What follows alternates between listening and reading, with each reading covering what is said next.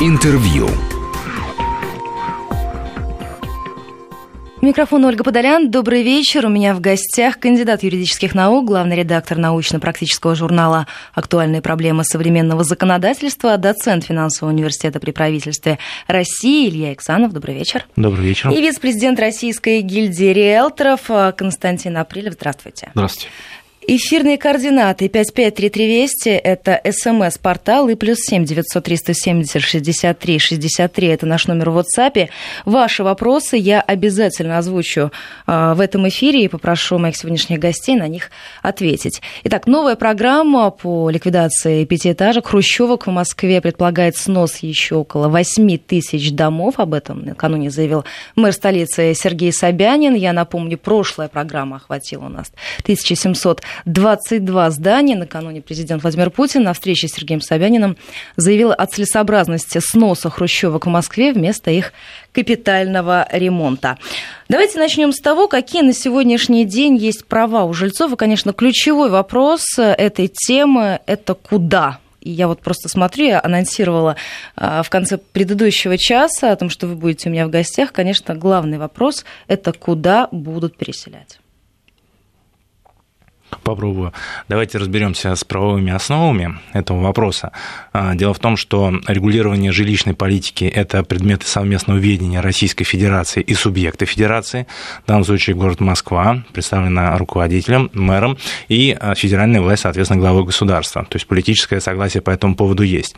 Дальше у нас идет жилищный кодекс, дальше у нас идет очень важное постановление правительства Москвы, а, правительства России, извините, которое устанавливает методологию оценки ветхого жилья и жилья, подлежащего сносу. И дальше идет уже непосредственно законодательство города Москвы, которое, не противоречит федеральному законодательству, развивает саму методологию переселения. А, в данном случае это закон 2006 года, номер 21 а, и номер 29 в рамках этого законодательства определяется, кто и по каким основаниям а, подлежит переселению. Значит, у нас здесь идет э, следующая череда правоотношений. Первые правоотношения предполагают наличие собственности у граждан, в а, ведении которого находится такое жилье, и а, вторые правоотношения – это договор социального найма. Вот в отношениях сноса социальный найм является более выгодным, поскольку в этом случае действует законодательство города Москвы, устанавливающая норматив 18 квадратных метров на человека. Ну, то есть здесь вот как раз этот вопрос, сколько у меня прописано, столько и получу. А, не совсем, потому что а, если а, заключен договор социального найма и семья признана нуждающимися в улучшении жилищных условий, она вправе претендовать по нормативам города Москвы, исходя из 18 квадратных метров на человека. То есть, если речь идет, например, о там, например, четырех э, гражданах, то они могут претендовать на площадь не менее 72 квадратных метров. Значит, следующий момент, он касается как раз правоотношений, которые возникают в связи с тем, является ли претендент нуждающимся в улучшении жилищных условий или нет, и это распространяется и на правоотношения собственности, и на правоотношения социального найма. И дальше уже непосредственно московское законодательство четко регламентирует саму эту процедуру. То есть идет а, а, адресная программа, в рамках которой именно Москва продумывает, каким образом, какому дому, какому жильцу, э, как подойти. То есть ключевой и приоритетный момент выселения заключается в том, что предоставляемое жилье должно быть равнозначным. Э, в любом случае, несмотря на то, является ли жилец нуждающимся в улучшении жилищных условий или нет.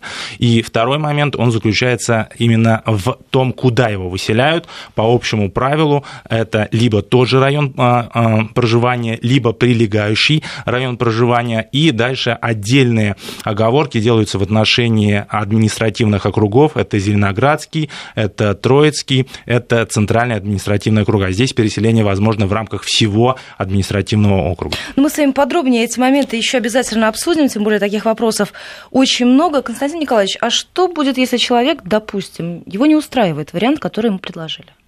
Вот ну, дальше как развиваются события?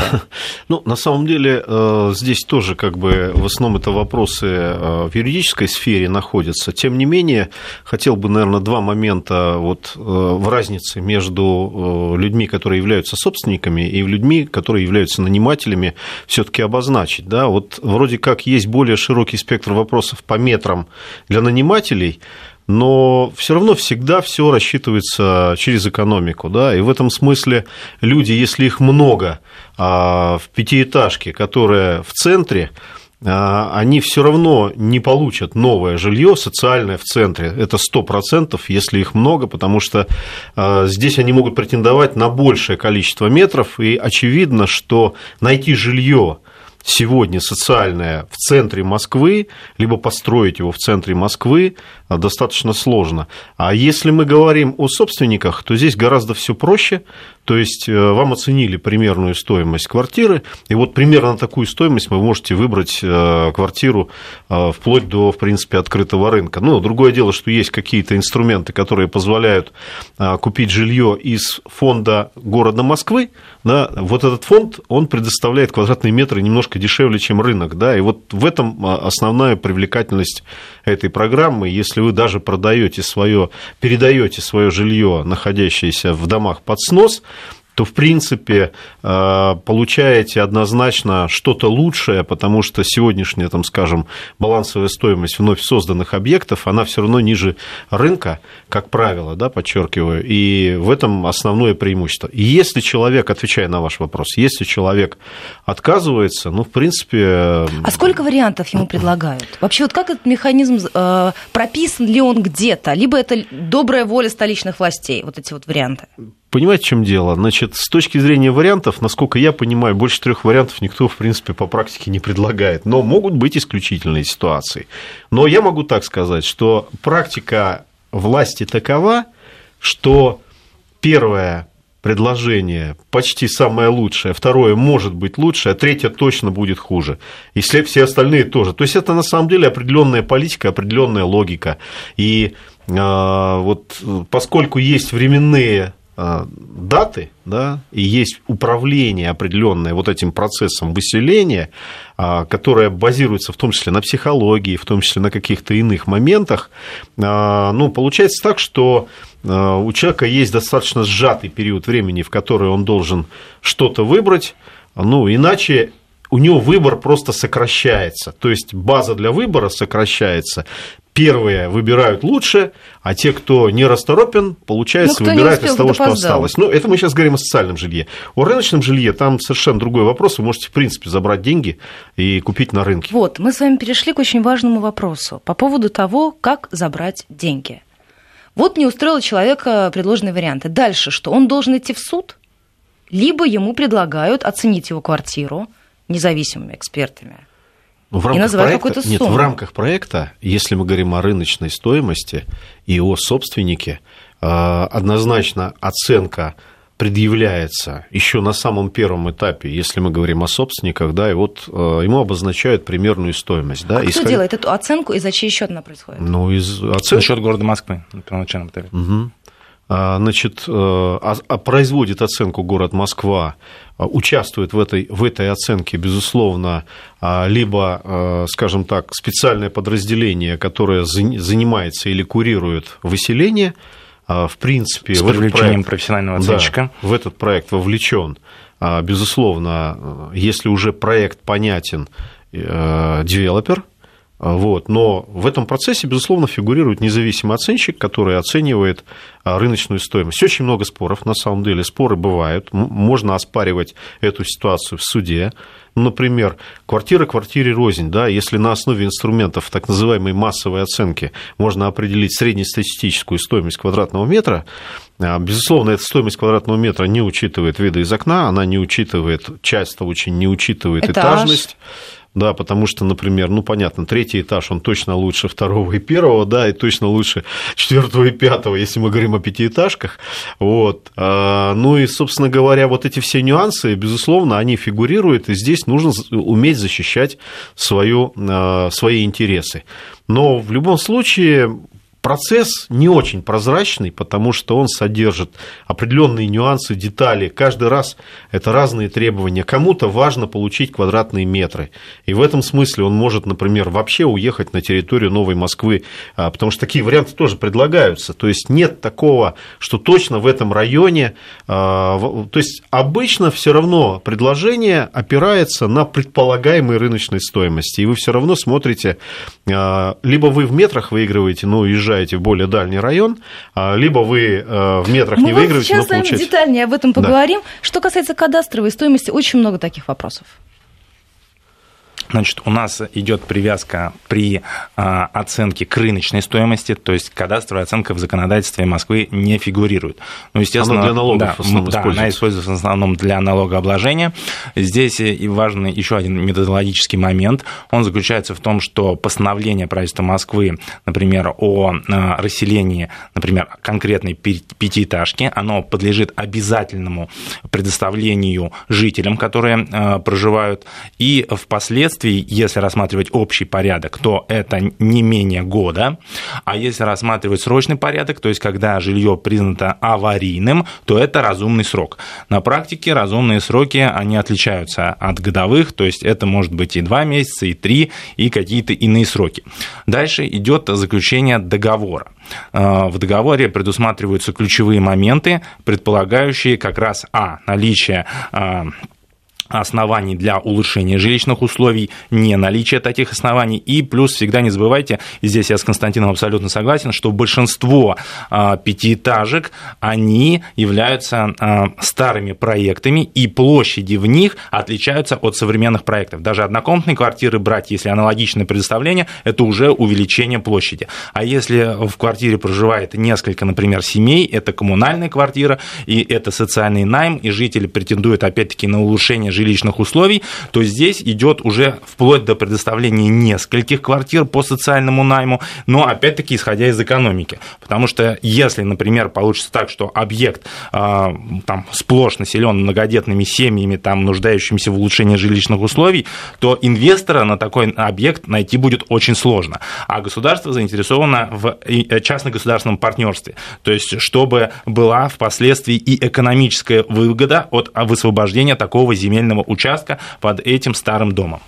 553320 плюс 7 903 170 63 63. Уважаемые радиослушатели, обязательно ваши вопросы задам. Я все их вижу. И вот ключевые темы, которые вы обозначили в сообщениях, обязательно в рамках нашего сегодняшнего эфира прозвучат. Скажите, вот э, нам, кстати, тут пишут, если меня устраивает оценка, стоимость оценки квартиры, как я могу без суда забрать эти деньги? То есть я просто договариваюсь о том, что вы мне выплачиваете э, оценочную стоимость моей квартиры, и мы расстаемся. Подписывается договор, и дальше по условиям договора... В суд возможно, идти не надо. А, в суд идти не надо. Если договор а, соблюдается и исполняется, в суд идти не надо. А, значит, здесь возможно развитие нескольких вариантов. Первое – это предоставление, например, социального жилья из фонда города Москвы. Второй вариант – это предоставление рыночной стоимости этого жилья для приобретения его, в том числе и в любом другом субъекте федерации. И также это выплата рыночной стоимости компенсации предполагающей, например, строительство, например, а, собственного дома. Но, опять-таки, исходя, первое, из стоимости этого объекта по оценке, второе, убытков, в том числе и упущенной выгоды, связанной с переселением, потому что при переселении жилец терпит неудобства, связанные с своими привычками, образом жизни, ремонтом и много чем другим. Это тоже в экономическую составляющую включается. А скажите, а кто будет оценивать стоимость ремонта? Вот нам тут пишут, живу на лесной, ремонт обошелся в 2 миллиона рублей. А, вот до момента вынесения такого постановления это может быть урегулировано в соглашении сторон, в том числе и посредством привлечения, но уже за счет самого жильца, независимого оценщика для обоснования своих требований. Если, соответственно, по этому поводу договориться стороны не могут, тогда это в судебном порядке. Скажите, еще есть вопрос, он касается, конечно, метража. Дадут больше, но не меньше или метр в метр? Ну, смотрите, на самом деле, если мы говорим все-таки о собственности, которая у вас есть, да, то вам дадут а, либо больше, либо меньше по вашему выбору, исходя из рыночной стоимости того объекта, который а, у вас забирают. Да. Соответственно, вы можете купить на вторичном рынке практически, ну, вы, по сути, продаете ну, свою квартиру только в более сжатые сроки, поэтому, конечно, выгодность этой продажи, она должна быть обоснована, здесь вот это та самая упущенная выгода, да, то есть когда вы долго экспонируете, то есть выставляете объект на рынке, вы ищете покупателя, вы соизмеряете эту рыночную цену э, с ценой Э, который вы хотите получить. А в данном случае нужно добиться того же результата в более короткий промежуток времени и прийти к какому-то э, э, какой-то рыночной стоимости. А вот когда мы говорим о том, больше или меньше, ну, это все зависит от того, на что вы в итоге решаетесь. Либо вы берете жилье где-то поближе к району, к вашему, да, более новое, либо вы берете большей площади, но в другом районе. То есть, по сути, вы меняете имеющееся жилье на более пригодное, ну и с другими немножко параметрами, да. Вот, собственно говоря. Еще одна важная подтема – это доплаты. Если я хочу из двушки в трешку, например. А, здесь ключевой, ключевой момент, механизм. является ли семья нуждающимся в улучшении жилищных условий. Если является, то в том числе и при наличии собственности, возможно, несколько вариантов. А, они предполагают в том числе безвозмездную передачу собственности городу Москвы с последующим предоставлением жилья как по социальному найму, так и по коммерческому найму, и в том числе в собственность. Такие варианты тоже возможны. А, и если семья по какой-то причине не является в улучшении, признанной нуждающейся в улучшении жилищных условий, а также в случае, если выявлены сделки, ухудшающие жилищные условия, то есть, например, совершались договоры купли-продажи а, сроком не менее пяти лет, то, соответственно, оснований для улучшения жилищных условий нет, и в том числе судебная практика. На этом стоит Московского городского суда, она исходит из того, что возможно предоставление метр в метр, в том числе и по договору социального найма, а улучшение жилищных условий будет происходить, когда когда подойдет очередь. То есть это, такие варианты тоже есть. Константин Николаевич, вас спрашивают, объясните, пожалуйста, ситуацию, когда квартира в пятиэтажке в ипотеке хрущевка. Угу. Как здесь быть? Ну, тоже на самом деле ничего страшного здесь не произойдет. Э, на самом деле переуступка ипотеки происходит, либо возмещается вся, весь объем ипотечного кредита, выплачивается просто ипотека досрочно, либо ипотека может быть перенесена на новое жилье, которое приобретается таким же образом с помощью ипотеки. То есть любой из инструментов, либо досрочное погашение и э, взятие нового ипотечного кредита, либо сохранение прежнего. Здесь решение за людьми людьми, по сути, потому что а, они должны для себя понимать следующее. Смогут ли они получить на таких же условиях по ипотечной ставке новый кредит, либо а, они а, получит кредит по более высокой ставке, это как бы менее выгодно, да, поэтому, ну, есть переговоры с банком, то есть, на самом деле, здесь двухсторонняя ситуация. Трех даже. Да, да, трехсторонняя, когда и Москва фигурирует в этих отношениях, но все равно ключевыми игроками вот в этом процессе, принимающими решения, является, конечно, банк и, и заемщик, э, который получил ипотеку. Но мне кажется, что вот социального жилья становится все меньше и меньше, не, не социального, а жилья э, Э, по социальному найму, да, то есть более правильная формулировка, э, становится все меньше, то есть в Москве уже более 85% жилого фонда приватизировано. Понятно, что в последнюю очередь приватизируют именно э, хрущевки пятиэтажные. Насколько я знаю, там 70% да, из хрущевок у нас находится приватизированная. Ну, вот я точные пропорции не, не могу подтвердить, э, но вот с точки зрения общего объема жилого фонда более 85% приватизировано. А сколько в хрущевках, ну, даже если 70, то, в принципе, это достаточно много. А, Причем я полагаю так, что большая часть неприватизированных – это как раз те люди, которые еще надеются, что это жилье может быть снесено, и вместо него может быть построено новое. На самом деле, прежняя программа тоже не завершена, то есть не все э, пятиэтажки, которые были обозначены в прежней программе, программе снесены. А, есть районы, где они реально не снесены. Но я просто вижу, например, а, построенные на месте этих пятиэтажек дома, они точно лучшего качества, они точно большей площади. И в этом смысле люди, которые переселяются даже из однушки в однушку, они точно выигрывают. Вот э, однозначно. Поэтому, с моей точки зрения, это здорово. И э, это определенный элемент социальной политики. Я думаю, что здесь э, Москва не так много много выигрывает, скорее это реальный элемент социальной политики, потому что все, что экономически было привлекательно, давным-давно снесено и застроено гораздо более дорогим жильем да, инвесторами. Да. А здесь же нужно очень внимательно смотреть ситуацию по территориям, и каждый проект будет а, рассматриваться отдельно, вот его экономика да, со стороны инвестора. Вообще хочу сказать, что для того, чтобы вообще эти проекты состоялись, нужно несколько составляющих. Да? Достаточно четкое законодательство, определяющее права граждан на получение жилого фонда. В Москве оно сформировано и очень систематизировано, в отличие от других регионов России. Второй элемент – это наличие инвестора, а, который а в состоянии мы с вами поговорим риски. об этом буквально через несколько Конечно. минут, потому что у нас впереди новости середины часа, 553320 и плюс 7 903 170 63 63. Это координаты этого эфира. Ваши вопросы обязательно озвучим. Интервью.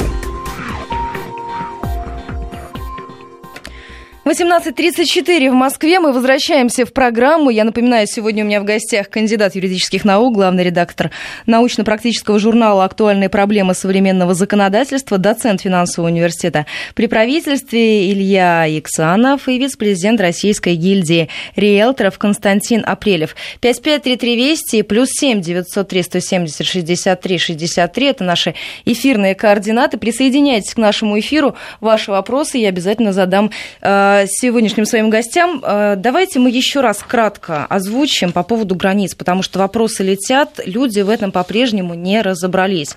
А, описывают свои районы, говорят, что там кто-то боится уехать в Некрасовку, хочет в Лефортово. Вот давайте еще раз коротко обозначим попунктно, какие есть здесь варианты. А основной момент заключается в том, что при расселении Москва стремится оставить жителей в том же районе. Но... И президент потребовал накануне, чтобы шли навстречу жителям, если они требуют, чтобы новый дом был в том же районе, что и старый. Да, но, к сожалению, э, мы это отметили, экономика не всегда это позволяет, в том числе и наличие, например, того же социального жилья в конкретном районе или конкретных площадей, удовлетворяющим требованиям, например, семьи, нуждающейся в улучшении жилищных условий.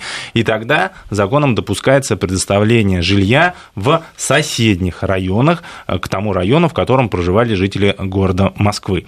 Напомню, кстати, еще один важный нюанс, он заключается в том, что в Москве есть специфика осуществления местного самоуправления, Э, и в том числе в связи с присоединением к ней новых районов. В ней тоже есть определенная специфика осуществления местного самоуправления. И, э, соответственно, районы города Москвы, они определяются исходя из исторических особенностей и географических особенностей их, соответственно, формирования. А, значит, особо в законе города Москвы оговаривается ситуация с административными округами. Переселение не допускается в иной административный округ. То есть Новая Москва – это уже иной административный округ, и даже если он граничит с конкретным, например, там, южным или юго-западным округом, то переселение в Новую Москву без согласия собственника не допускается. Я благодарю вас за то, что вы еще раз ответили на этот вопрос и сняли огромное количество вопросов наших слушателей. А, спрашивают очень много по поводу комнат коммуналки приватизированных. Как здесь будет происходить переселение? Э, государство стремится а, к упразднению института коммунальных квартир и по общему правилу предоставление коммунальных квартир а, по договору и в том числе в судебном порядке не осуществляется. То есть предоставляется самостоятельное жилье, если речь идет о самостоятельных семьях. То есть коммунальная квартира рассматривается да. так же, как многокомнатная квартира, просто специфика в разных правоотношениях. Кто-то уже приватизировал, кто-то еще нет, и вот исходя из этого набора возможностей и реализуются права граждан. Поэтому здесь тоже никаких э, сложностей. Ну, сложности всегда есть в любом процессе, особенно когда это касается имущественных интересов граждан. Но в целом э, процедура достаточно понятна, она ясна, она хорошо прописана в законе. И если внимательно прочитать и получить надлежащие комментарии юристов, можно, в принципе, справиться с этой задачей самостоятельно по выбору. Но надо понимать следующее. Когда вам предлагают какие-то варианты, а, самый лучший способ а, сравнить их а, с аналогами на рынке с точки зрения рыночной стоимости. Тогда вы найдете самый простой, самый быстрый сценарий для принятия решения. Еще один вопрос. В квартире четыре долевых собственника, мама, папа, дочь и внук 6 лет. На что мы можем рассчитывать? Долевые собственники значит собственность. А какая площадь квартиры? Это имеет значение. Являются ли нуждающимися в улучшении жилищных условий, это важно. А, соответственно, а, не менее той площади, которая есть, поскольку собственность, а уже более или нет, будет решаться конкретно. Еще один короткий вопрос. Если гараж у собственника, дадут ли новый? Гараж исключен из этих правоотношений. Право на жилище, статья 40 э, Конституции, иные правоотношения в рамках гражданского права. Возвращаясь к Но своим... гараж же не является встроенным пятиэтажную хрущевку. Возвращаясь к своим вопросам, скажите, стоит ли ждать, что появятся скупщики хрущевок, которые уже вчера нацелились на то, чтобы подобраться, купить, а затем получить новое жилье? Ну, всегда есть, на самом деле, люди, которые э, рассматривают наиболее интересные объекты в наиболее интересных районах, максимально приближенных к метро. Там, например, по-прежнему остается много пятиэтажек там, в районе профсоюзной, которые не ликвидированы. Да? То есть те районы, где на самом деле пятиэтажки являются наиболее интересными с точки зрения будущей привлекательности. Но а законом как только это будет законом, отрегулировано? Как только фиксируется что-то законом и проект, то продажи все останавливаются, и уже совершать действия с этими квартирами нельзя. Так же, как не будет возможностей туда кого-то зарегистрировать. Ну вот даже исходя из того, что используется для принятия решения комиссией а, о том, на что вы можете претендовать, в том числе история перехода права собственности, да, то есть что с этой квартирой было в течение там, пяти последних лет, могут на самом деле запрашивать и более дальнюю информацию.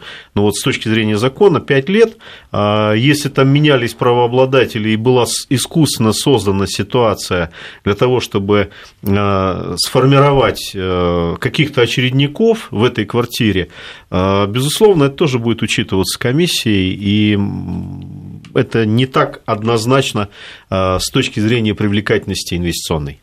Да, мне кажется, вот, что в этих правоотношениях большую популярность будет иметь деприватизация, потому что именно социальное а, жилье, социальный найм позволяет претендовать э, на большую площадь, гораздо большую, чем та, которая в настоящее время в таком доме у владельцев квартиры есть. Э, Еще один вопрос. Будет ли распространяться условия обложения налогом с продажи квартиры, полученной взамен квартиры в пятиэтажке, в случае владения менее пяти лет? Нет, здесь нет налоговых правоотношений, здесь не договор купли-продажи, здесь договор о передаче в собственность. Здесь иные правоотношения, налоговые на них не распространяются. Если квартира будет уже новая э, выставлена на продажу, как быть с налогом? А, Придется заплатить, налог, потому что собственность налог, менее, менее лет, и не будет учитываться вот этот а бэкграунд. налог покупатель не платит. Нет, Нет имеется в виду, дальше, если я если продаю. А если приобретаемый, то, конечно, это уже новый объект недвижимости, это уже отдельные правоотношения. То есть никак законодательство в этой сфере меняться Нет, не будет под этих людей, лет, которые получат да. новую квартиру. Вы получили новую квартиру, уже будьте любезны ей пользоваться, раз вы ее выбрали. 553320 плюс 7 903 170 63 63 это наши эфирные координаты, уважаемые радиослушатели. Ваш вопрос обязательно озвучу. Сроки выезда переселенцев выезда из, а, из, квартиры. из квартир а, определяется в постановлении правительства Москвы, определяется в договоре. А, как правило, это некие разумные сроки, связанные там, с отключением коммуникаций, с итоговым переселением всех проживающих в этом доме жильцов. Ну, в среднем это ну, разумный срок два месяца. Еще один большой комплекс вопросов, он связан, конечно, с тем, что хрущевка хрущевки розни. И летят сообщения о том, что у меня постройка 56 -го года, строили пленные немцы, Северный округ дом это в плохом Сталинка. состоянии. Понимании. Что, что с да, ними и не будет? факт, что еще новое будет лучше. Давайте разберемся все-таки, какие хрущевки у нас пойдут под снос. А, вот здесь очень важный момент, и действительно не просто так федеральные власти, власти Москвы обращаются. А, дело в том, что постановлением правительства Российской Федерации определяется методология признания жилья ветхим и подлежащим сносу. И не каждая пятиэтажка еще а, к такой категории относится. А если она не относится, вносится, то, соответственно, бремя содержания перекладывается на собственника. А как вы понимаете, в нынешних реалиях это очень дорого. И с точки зрения, опять-таки, а, частно-государственного партнерства это невыгодно. Поэтому гораздо выгоднее именно снести это жилье, договориться и предоставить новое жилье. То есть это те правоотношения, где личность общества и государства находятся во взаимовыгодных отношениях. Вот, поэтому здесь, конечно, нужно стремиться к тому, чтобы такие изменения вносились на федеральном уровне в методологию правительства Российской Федерации, и, по крайней мере, на уровне города Москвы все, все пятиэтажки можно было признавать подлежащими сносу.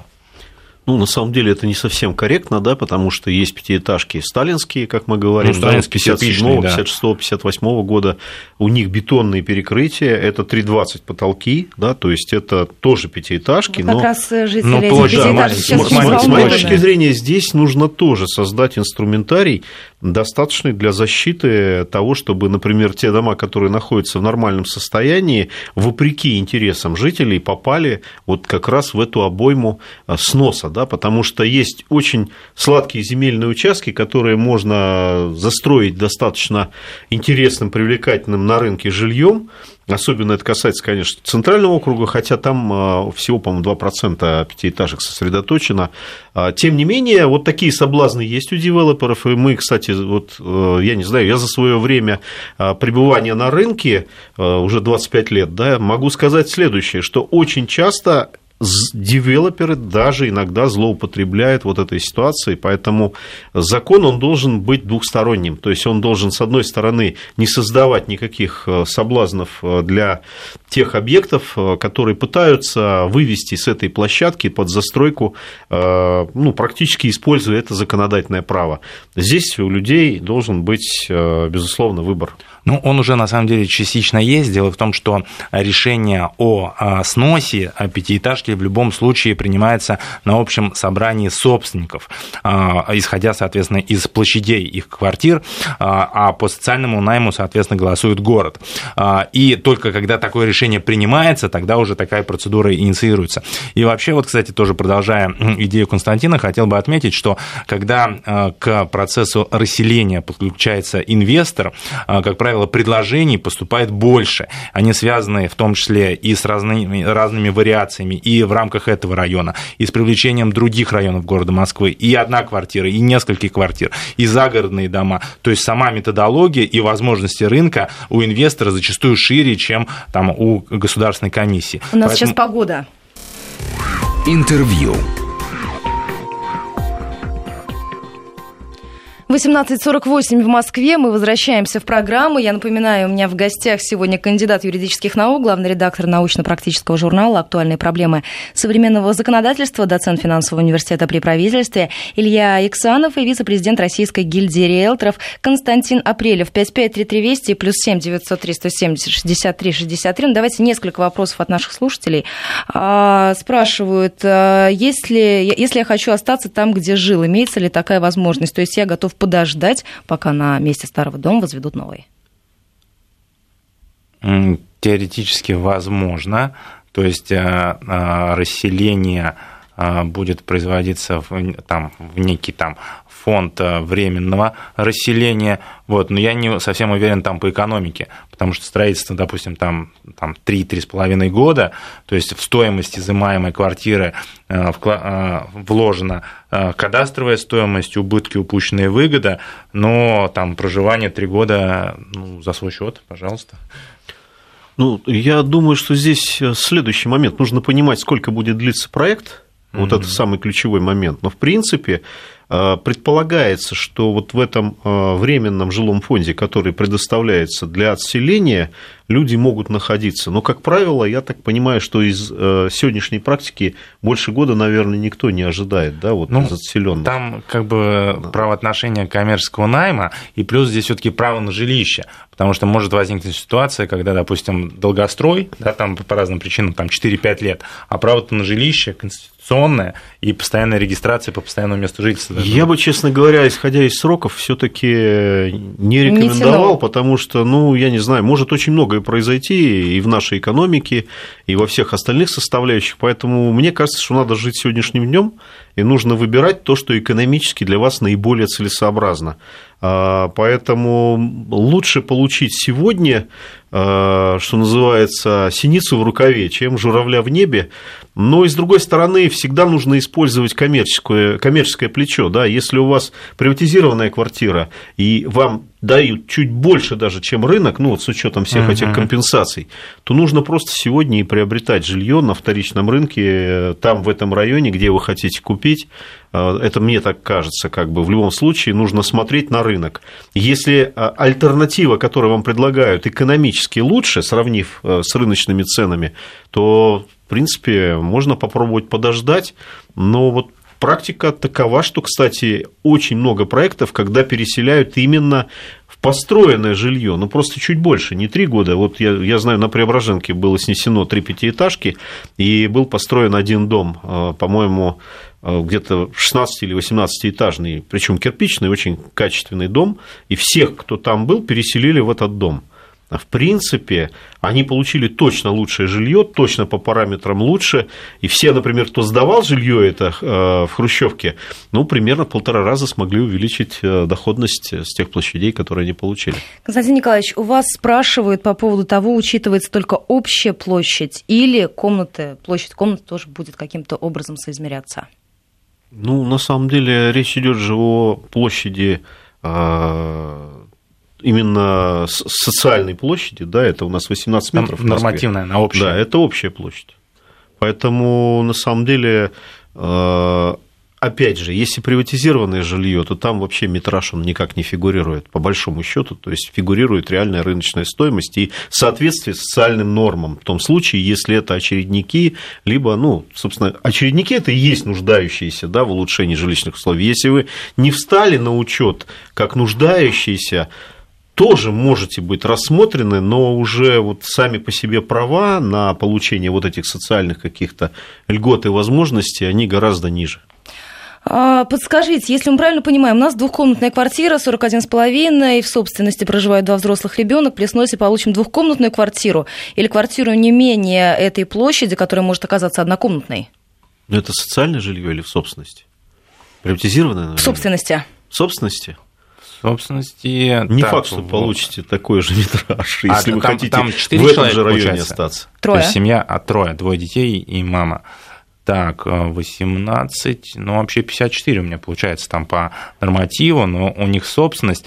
Я думаю, что... В этом районе здесь, они не получат. Да, здесь возможно предложение, скорее всего, как бы э, по э, э, там, оценочной стоимости, а, но в другом районе, ну, больше площади. То есть площадь больше квартиры. получить можно, но, скорее всего, либо в пределах этого района, но в худшем как бы положении, да, удаленность от метро будет хуже, там, ну, по, по многим параметрам это будет... Ну, там ну... тот же самый этаж. А, вы знаете, тоже еще очень важная оговорка, она, опять-таки, направлена на защиту прав а, жителей города Москвы, это обязательное условие благоустроенности жилого помещения. То есть речь идет о том, что любая альтернатива – это а, отремонтированное а, жилое помещение. То есть э, предложение… Вы не придете там... в бетонные стены. Да, да. То есть это уже тоже важная оговорка. На практике, кстати, на практике бывают э, такие вот э, казусы.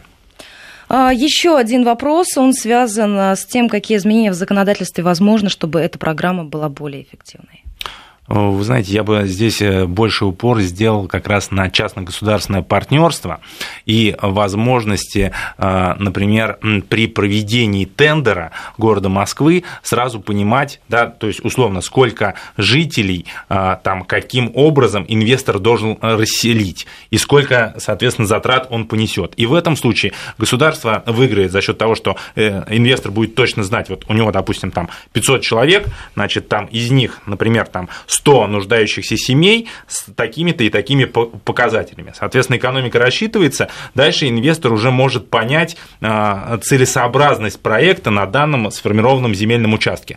А, а зачастую бывает так, что государство еще само до конца не осознает, сколько там нуждающихся, да, там и, возможно, какие-то злоупотребления, ухудшение жилищных условий и чего-то еще, а инвестору предлагать и подавно страшно. И в итоге получается, что а, кто-то там кого-то хотел обмануть, а в итоге итоге пострадают ни в чем не виновные люди.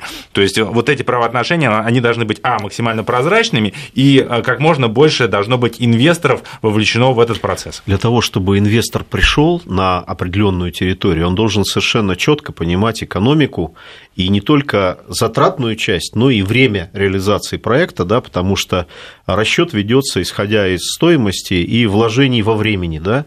А, соответственно, чем четче идентифицируется вся экономика проекта вот перед тем, как это выставляется на торги, либо на тендер для инвестора, которого привлекают, тем лучше можно оценить потенциальные риски. А, безусловно, все равно может быть какое-то отклонение, его на 100% определить нельзя. Особенно это касается вот социального жилья в части а, всего проекта, потому что э, рыночную составляющую более-менее можно оценить. Как можно оценить а, право тех, кто живет в собственном жилье на дополнительные улучшения, да, как лучше это определить и оценить. Вот эта задача нужно решить. И вторая задача, как э, четко определить экономику процесса, связанного с определением того, какое социальное жилье и в итоге по какой стоимости необходимо будет приобрести или выдать э, жителям для того, чтобы учесть эти составляющие. То есть рыночную составляющую проще всего учесть. Вот два других механизма, да, э, они сложнее. сложнее, и вот поэтому высокую точность получить нельзя. Чем четче будет определена в законе вот эта часть э, и затратная часть социальной составляющей жилья, тем лучше а, это можно будет сделать. Поскольку жилье не может быть однородным, да, и не может быть в каждом районе ровно столько жилья, сколько нужно для того, чтобы отселить, вот эту составляющую определить невозможно. И я думаю, что вот здесь главный инструмент регулирования и злоупотребления, в том числе тех людей, которые принимают решение о том, а, какую социальную норму нужно предоставить, как, кто претендует, кто имеет право, кто не имеет права. Вот здесь нужны более четкие стандарты, которые пока на сегодня тоже не всегда прозрачны. И поэтому Поэтому это инструмент для злоупотребления и, соответственно, ухудшения экономических параметров проекта. Ну, сейчас пролетело незаметно. Я благодарю вас за этот разговор. Уважаемые радиослушатели, вы можете затем на нашем сайте прослуш... послушать эфир этой программы в записи, потому что я смотрю, долетают вопросы, но мои гости сегодняшние, Илья Иксанов и Константин Апрелев, на большую часть из них ответили. Тема большая, и я надеюсь, что еще не раз мы встретимся с вами в этих стенах этой студии. Спасибо большое. Спасибо большое. Интервью.